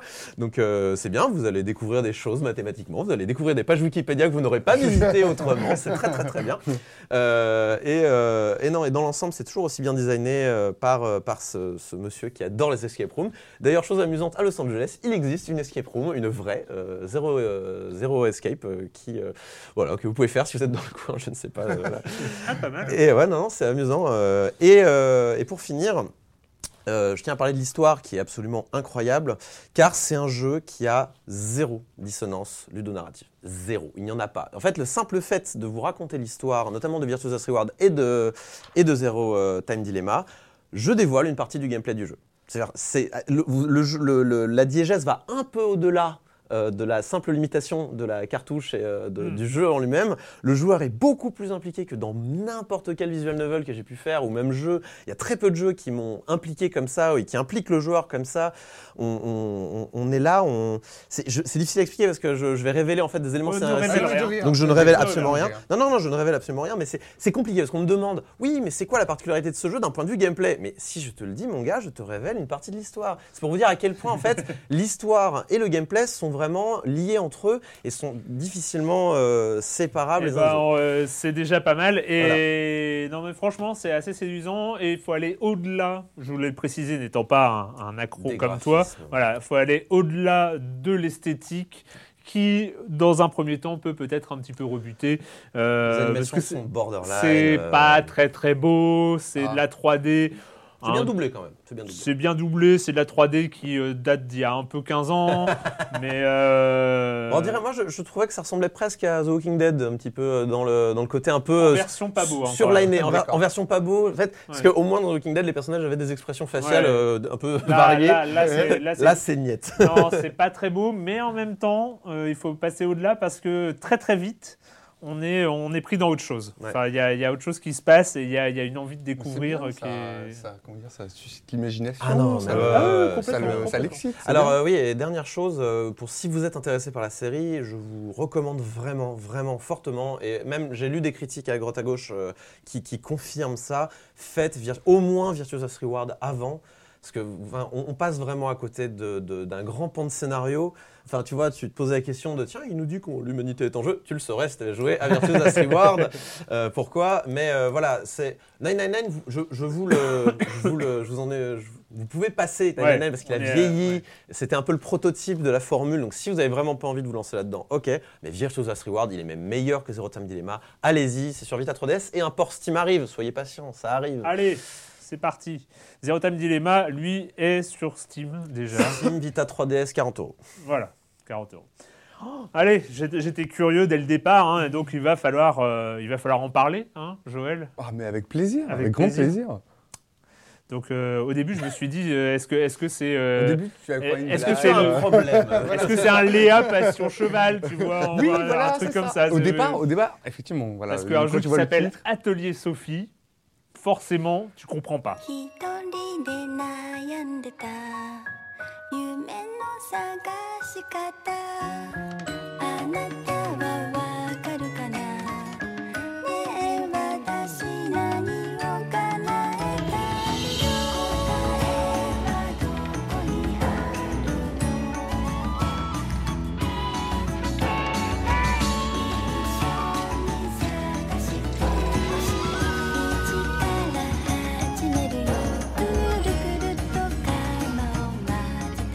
Donc il y a un jeu. Il y a un jeu qui s'appelle Atelier Sophie et le jeu le et qui a- il y Atelier a- Sophie, the, Alchemist of the Mysterious Book. L'alchimiste du mystérieux. livre mystérieux Ah, book qui est donc Pas le, Buck.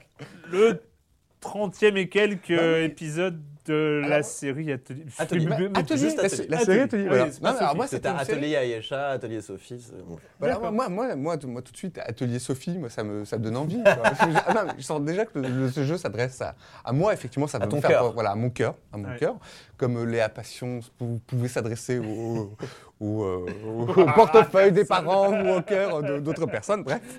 Euh, effectivement, donc, il s'agit d'une. euh, Alors, je commence à y jouer, puis après, je me suis renseigné un peu. Effectivement, il s'agit d'une d'une série de JRPG japonais qui date depuis 97.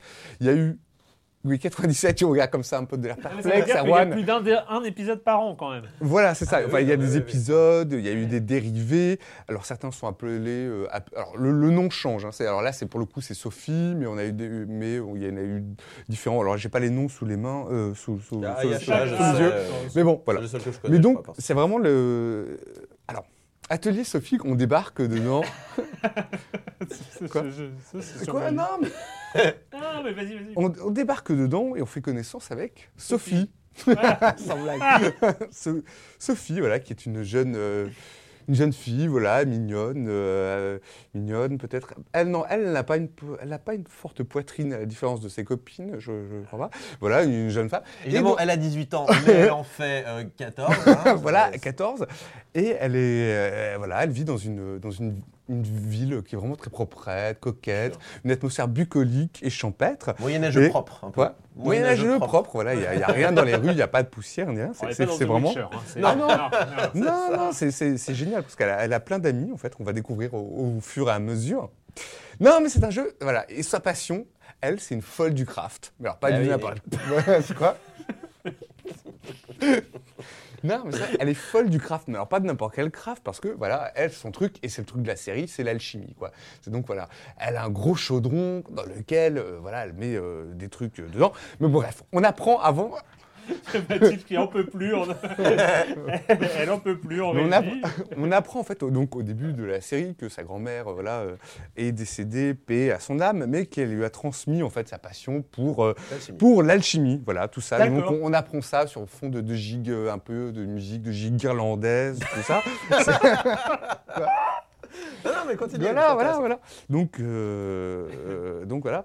Elle et puis un jour, voilà, elle est en train d'écrire une recette dans, dans- une recette d'alchimie dans un livre et tout à je coup, sens le drame initial qui va l'amener à, L'élément perturbateur. à partir dans une grande quête. Dans- euh, Exactement, voilà. parce qu'en écrivant en fait les, les- la recette, je sais plus de quel de quel euh, voilà de quel ingrédient euh, obscur, voilà, disons. voilà, euh, tarte tatin. Enfin non, mais magique, donc il faut trouver un autre nom. La euh, tarte de Mandragore. Voilà, la tarte de mandragore, par exemple. Voilà. Je trouve ça. Merci. De rien, Voilà, de- ça. Et donc voilà, tout d'un coup, le livre se met à, en fait, à prendre vie. Tout d'un coup, en fait, il se met à voler et puis à parler. Non, mais l'autre. Attends. Aucun respect. Attends, c'est- touchant quand même déjà. Moi, je trouve Ouais. ça. euh, Voilà, ce livre commence, voilà, donc euh, elle commence à dialoguer, à parler. Elle a plein d'amis, donc ça lui fait un ami en plus. Voilà, elle a un ami en plus. Mais bon, ah, bon, elle fait que du craft toute la journée, voilà. Quasiment, donc voilà, elle apprend. Leur Snapchat, ça se passe comment euh Ah, pas encore, il n'y a pas encore les.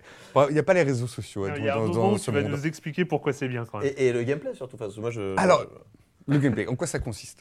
On va dire. Alors, C'est un style JRPG, vraiment. Donc, quatre types de gameplay. Grosso modo, ça va être euh, le, du combat au tour par tour, parce qu'elle- du combat au tour par tour.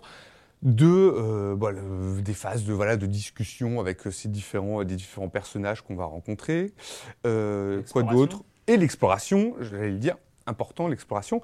Et le quatrième, voilà, craft. qui est le, Le craft. craft. Voilà, le craft. Donc vraiment, voilà, ces quatre, euh, voilà, ces quatre éléments qui, euh, alors qui se combinent. Moi, qui- pourquoi j'aime bien? Parce que je trouve que ça se combine très bien. C'est-à-dire que je trouve que le, le jeu est beaucoup basé sur l'exploration. On va, on va chercher des ingrédients qui vont servir à, euh, à nourrir des recettes qu'on va apprendre au fur et à mesure. Et ce que j'aime bien, c'est que toute cette exploration, elle fait avancer l'histoire. L'histoire qui est, bon, euh, pas tellement, on va dire, c'est pas d'un grand, grand intérêt. Mais, on- mais moi, je trouve qu'on est dans un monde tellement merveilleux, tellement bienveillant, que on s'y sent bien. Quoi. Et, et on, à apprendre. on passe de Zero Time Dilemma au monde le plus bienveillant de l'univers. Mais là, oui, mais oui, mais oui. Alors, ce qui m'a étonné un peu, quoi, c'était un monde très bienveillant. Alors, quand je lisais les, les, euh, les propos de, de- du directeur de la série, qui s'appelle Yoshito Okamura, il disait, euh, au propos d'un précédent jeu, il disait Ah, mais pour moi, j'adore les Elder Scrolls et les Fallout. voilà. J'ai là, oh, excité et tout. Mais non, mais pas du tout, pas du tout, pas du tout, pas du tout. Donc, c'est un monde, il faut. Non, c'est vraiment un monde, c'est le monde, un monde otaku, un monde kawaii, très Ouais. mignon et tout. Et moi, je trouve qu'il y, a y un truc un peu assez hypnotique après qui, euh, voilà, qui commence à, à- à faire qu'on adhère au fur et à mesure au jeu, qui n'a vraiment d'intérêt que dans, la- que dans celui, que dans l'intérêt qu'on pourrait porter à ce jeu et dans le, comment dire, dans le. C'est un truc qui se nourrit lui-même, quoi. Enfin, Vraiment, c'est- ah, mais vraiment, une sorte se de, nourrit- de se cercle nourrit vertueux de. de- du- voilà, ouais. parce que voilà, tu apprends des crafts qui ont voilà, des recettes euh, qui vont te permettre de- d'être plus performant euh, au combat. est- c'est quand quand même grosso modo, c'est quand même, on est sur la recette standardisée euh, du jeu de rôle avec expérience Oui, et euh, oui, non, mais qui, qui- qui- qui bien, se nourrit de lui-même en fait. En même temps, moi j'apprécie parce que vraiment j'apprécie le côté JRPG, enfin effectivement très très kawaii, très kawaii, très mignon, et puis le côté très euh, où le, où le premier degré peut s'interpréter comme du euh, bon alors comme du second ou du troisième. Je trouve ça super mignon quand elle va. Euh, J'adore. A- Elle va, j'adore. Elle va. euh, il y a un carré voilà donc elle va aussi se ravitailler en ingrédients chez la marchande de la ville qui a des gros seins aussi et euh, voilà. On serait pas dans un Voilà. hein. Et, euh, et aussi au, euh, au café, voilà, au café qui est tenu Ah. par un qui est tenu par un homme qui a une moustache, un, un monocle, un nœud pape, Il s'appelle euh, Dans le même genre, il doit s'appeler, euh, je, je sais plus, je sais plus comment il s'appelle, mais ça doit être à peu près ça. Et euh, il est là, et un jour, un soir, elle y retourne la nuit, et le café est ouvert, et le mec, en fait, il a un bar, le bar, elle tient, elle- il tient un bar la nuit, on lui place du café, et le mec, il s'excuse, je suis désolé, je suis obligé de me, de me transformer en bar avec des bunnies la nuit, avec des femmes un peu bunnies Ouais, comme ça la nuit pour, euh, voilà, pour gagner de l'argent, je suis désolé, voilà, c'est un peu comme ça. Et puis s'ensuit un espèce de dialogue où on apprend que, que malgré ces euh, 18 qui en paraissent 14, euh, Sophie n'a pas l'âge euh, requis euh, pour boire de l'alcool, donc elle, en boira Ah, pas. bien. quoi. Voilà. La morale est sauve. La morale est sauve. Et moi, donc, non mais alors je trouve, alors, Ah, alors, ça ressemble un peu, donc c'est un JRPG très, euh, voilà, assez, euh, enfin correct, plutôt bien fait, enfin vraiment bien fait. Euh, je trouve qu'il est assez donc euh, mignon, choupi. Voilà. C'est Joël, je suis désolé, t'as beaucoup trop de temps. Mignon, choupi. T'as non, non, non, non. T'as beaucoup Non, trop de temps. On appréciera aussi beaucoup dans le craft. Quoi Non, mais on appréciera aussi. J'aime beaucoup dans le crafting en fait des, des potions. Il y a une espèce de mini-jeu qui consiste en une espèce de Tetris-like. Ah De Tetris-like où en fait, euh, en combinant, on doit essayer pour, en combinant le mieux possible des éléments dans le chaudron, enfin des éléments qui ont des formes, euh, voilà, les Tetris-like. On doit essayer de former le meilleur Tetris, euh, le, enfin de rassembler les, les formes de manière à occuper toutes les cases. Et on a des éléments de plus en plus, euh, voilà, de plus, euh, plus puissants, des éléments, des potions plus puissantes. Mais moi, je trouve ça bien. Moi, j'aime beaucoup. Alors moi, j'aime beaucoup ce, ce jeu. C'est euh, Enfin, j'en suis à une dizaine d'heures. et, et, je, et je, voilà, moi je trouve que c'est pas, voilà, c'est pas. Pour les serveurs d'Overwatch sont pour planter ou Voilà. c'est... Euh, over- un peu ça, un peu ça. je trouve ça. mais bon, pour moi, ils plantent pas. Il y a beaucoup, de, euh, il y a beaucoup de liv- trop de livers. Pour l'instant, les parties compétitives d'Overwatch, mais pour moi, ça c'est un autre, voilà, un autre débat. Et, euh, et donc, voilà. Donc moi, je suis au Atelier Sophie, The Alchemist of the Mysterious Books. Bah, moi, j'étais, j'étais conquis. J'attends- j'attends les commentaires voilà, des conquis. internautes, Bah, bah, j'attends les commentaires demander- des- Voilà, mais il faudra demander aussi à tous ceux qui sont à la Japan Expo, euh, voilà. Qui, Ah, mais- ah oui, non, bah, Japan clairement, Expo qui c'est- arrive là. euh, et je pense qu'ils seront très intéressés par ce jeu. Et je, suis sûr qu'on le retrouvera à la Japan Expo. Ah non, et mais de toute façon, voilà. c'est un jeu pour otaku, là, il n'y a pas de Ouais, problème. mais hein. bien. Mais, Et, mais euh, franchement, j'ai- moi, je trouve ça sympathique. En tout cas, ça me donne envie de découvrir euh, je d'autres titres de la série. Il y, en a, coup. il y en a 30 autres. Alors voilà. Écoute, voilà, attends, attends, C'est- voilà. Bah, j'ai envie. Bon, sachant que euh, voilà, sachant que pour l'instant, alors le jeu est localisé. Alors on le trouve en France, mais le- il est, il n'y a pas de En anglais. VF, il est en anglais, mais bon, c'est un anglais très, euh, Bah, très prime va. et voilà qu'on qu'on- qu'on comprendra Et, euh, assez aisément. Merci. Voilà. Merci. Atelier Sophie, The Merci. Alchemist of the Mysterious. Vous avez eu chacun euh, votre poulain. Hein. C'est pas c'est le, clair. Ouais, pas le même genre, mais euh, c'est un, voilà, c'est Mm. bien. On termine, euh, on termine l'année là-dessus. On termine la saison, la neuvième saison de Silence on joue sur Atelier Sophie. Si on m'avait dit ça il y a 9 ans, Et il y a 9 ans, Atelier l'aurais-je cru, l'aurais-je cru, je Il ne y a sais 9 pas. ans, Atelier existait déjà, donc ouais, ça aurait pu. ouais, ça aurait pu. ouais, ouais. Oui, sur console, hein, euh, précis, sur PS4. Sur je crois PS4. Xbox One. Xbox One, j'ai un doute, mais bon. ah, Me demande Merci. pas, c'est toi l'expert. Merci à tous les deux et j'en profite pour, euh, bah, pour remercier aussi tous les autres chroniqueurs que je ne vais pas citer. euh, nos amis de JV, euh, Yann, euh, Patrick, euh, Clément qui, est- qui a dû venir euh, quelques fois Oui, cette oui, année. qui est venu parler de Oui, oui, Overwatch. oui, oui, d'ailleurs. oui. Et, euh, et, et tous les autres, euh, et tous les autres, Erwan évidemment, et, euh, et voilà. France. Hein? Et France, et France, et France. Enfin voilà, tous ceux qui ont fait cette, cette neuvième saison de, de Séance on joue. Mathilde Mallet à la technique, évidemment. Euh, que serions-nous sans elle? Et, euh, et puis, bah, on va quand même terminer cette saison avec euh, la question rituelle à laquelle vous n'allez pas échapper. Oh là là, facepalm de Joël Non, non, en si, live si, si, si, non, non, Alors, on peut oui, pas jouer à Sophie et faire autre chose, hein, c'est pas possible. Et quand vous ne jouez pas, vous faites quoi, Joël? Non, mais j'ai pris le- je l'ai pris avec moi, comme ça, je j'oublie pas. Ah. Euh, j'oublie pas. En fait, je suis en train de lire un livre qui s'appelle euh, Barbarian Days.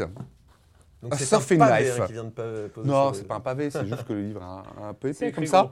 c'est écrit gros, c'est en anglais, ça s'appelle. euh, et ça a eu un Pulitzer cette année Ah. euh, dans la catégorie mémoire et autobiographie. Et ça raconte. Alors, c'est un journaliste qui était, euh, qui a été, aujourd'hui, je sais pas quel âge il a, mais il a été un fan de surf euh, pendant durant les années euh, 60, 70. Et ça raconte vraiment sa passion bah, pour le surf. Il est né, euh, enfin, il, il est pas né, il est né en, sur la côte de l'Ouest américaine, mais ensuite il a été à, à Hawaï, où il a, euh, avec sa, il a suivi sa famille à Hawaï, où il a pu se familiariser avec le surf. Et ça raconte vraiment sa passion dans les années 70 pour le surf et pour si, et ça que je trouve génial pour. Alors moi, je suis pas un fan de surf du tout, mais aussi pour la découverte de tous ces spots de surf, euh, un peu, voilà, euh, la recherche un peu mythique du, du bon rouleau qui se trouve euh, dans un monde, euh, voilà, dans un monde perdu, que ce soit en Indonésie, à Madagascar ou, euh, ou en Amérique du Sud. Et je trouve ça passionnant, quoi. C'est euh, assez émouvant, quoi. C'est espèce de, enfin, c'est un road trip, enfin, pas un road trip, mais là pour le coup, un, un ocean trip euh, euh, euh, dans les années 70. D'accord. Et je trouve ça euh, donc. très émouvant. Alors, c'est Barbarian pas- Days. Barbarian Days, c'est pas encore traduit en français, mais je suis persuadé Life. que ça le sera. Voilà. William Finnegan. Euh, eh bien moi, je, je- je suis assez fasciné par un dessin animé euh, en ce moment euh, qui est diffusé sur Adult Swim aux États-Unis. Je crois que c'est sur France 4 en France. Rick and Morty. Alors Rick and Morty, euh, faut prendre, euh, voilà, imaginez euh, comment s'appelle euh, donc euh, Marty et Doc de Retour vers le futur, mais en trash, en dégueulasse. Ah le, oui, j'ai vu passer le doc, il rote tout le temps, il, fait, il fait des expériences horribles, ils, ils vont voir, ils vont visiter des mondes extraterrestres affreux, c'est drôle, mais c'est c'est grinçant, c'est acide, et, et je suis vraiment fasciné par ce dessin animé, et là, je, je- je n'ai vu que quelques épisodes un petit peu épars, et je crois que je vais tous me les enfiler, parce que ça a l'air assez incroyable, et surtout, c'est vraiment dans la veine de, tout ce que peut sortir euh, Adult Swim, euh, qui, euh, en d'autres séries qu'on connaît, hein, comme Robot Chicken ou des trucs comme ça, c'est toujours assez acide, assez grinçant et, piquant. Et Adult Swim, quand, quand on doit le définir, et c'est un pote qui m'a sorti ça un jour, c'est Adult Swim, tout ce que Cartoon Network n'ose pas diffuser, il le balance sur Adult Swim, et comme ça c'est géré. et du coup, ouais, Rick and Morty, ça, c'est, je crois que j'ai, pas autant ri, mais été aussi gêné devant un dessin animé depuis longtemps. Et euh, voilà, en ce moment, on est, on est plutôt pas mal, trop mal servi en dessin animé entre les euh, Steven Universe, euh, voilà, les Rick and Morty. Franchement, c'est plutôt trop cool. cool Scooby-Doo. Non, bah, j'en avais déjà parlé. Mais trop cool Scooby-Doo, c'est bien aussi. Mais ça n'a rien à voir. Pardon. Pas de problème. Euh, et moi, j'ai commencé, après avoir fini The formidable deuxième saison de The Leftovers, dont j'avais parlé ici, qui est vraiment formidable. Tu as attaqué la troisième saison Oui, non, mais elle n'a pas, elle a pas, Ah, elle a pas, elle a pas commencé encore. Euh, j'ai commencé sur les conseils de plein de gens que je ne nommerai pas parce qu'il y a tellement de gens qui l'ont conseillé, ça, ça fait beaucoup. Euh, Fargo, euh, la série, euh, je crois qu'il y a deux ou trois saisons déjà. Deux Euh, saisons, il y a deux saisons. Et, euh, j'ai commencé la, la première saison et c'est très, très, très, très, très bien. J'avais beaucoup aimé le film des frères Cohen déjà, que j'avais vu. Et euh, là, franchement, c'est euh, c'est top. Enfin, voilà, ouais. c'est euh, Ah. enquête, enquête, euh, de- au fin fond du trou du cul du monde euh, où il a la neige et il fait froid et c'est très Mhm. bien. Ouais, franchement, c'est très, très Et bien. ah ouais, puis moi, le dessin animé, moi, j'adore euh, Adventure Time. Ah oui, Adventure. Time, bien Voilà. sûr. Ouais, Sur, euh, sur Cart- Cartoon Network aussi, Adventure Time. D'accord. Finissons sur cette, ces airs de dessin animé. C'est beau. Mm. Et on se retrouve, on se retrouve, et c'est une promesse pour une dixième saison un peu plus euh, condensée, on va dire, un peu plus euh, Euh, hein, régulière, régulière. euh, donc euh, à la rentrée, je pense courant septembre de cette année. Et d'ici là, d'ici là, bonnes vacances à tous. Profitez-en pour rattraper tout le retard en jeux vidéo que vous avez accumulé sur les neuf derniers mois. Et on se retrouve en septembre. Ciao, salut.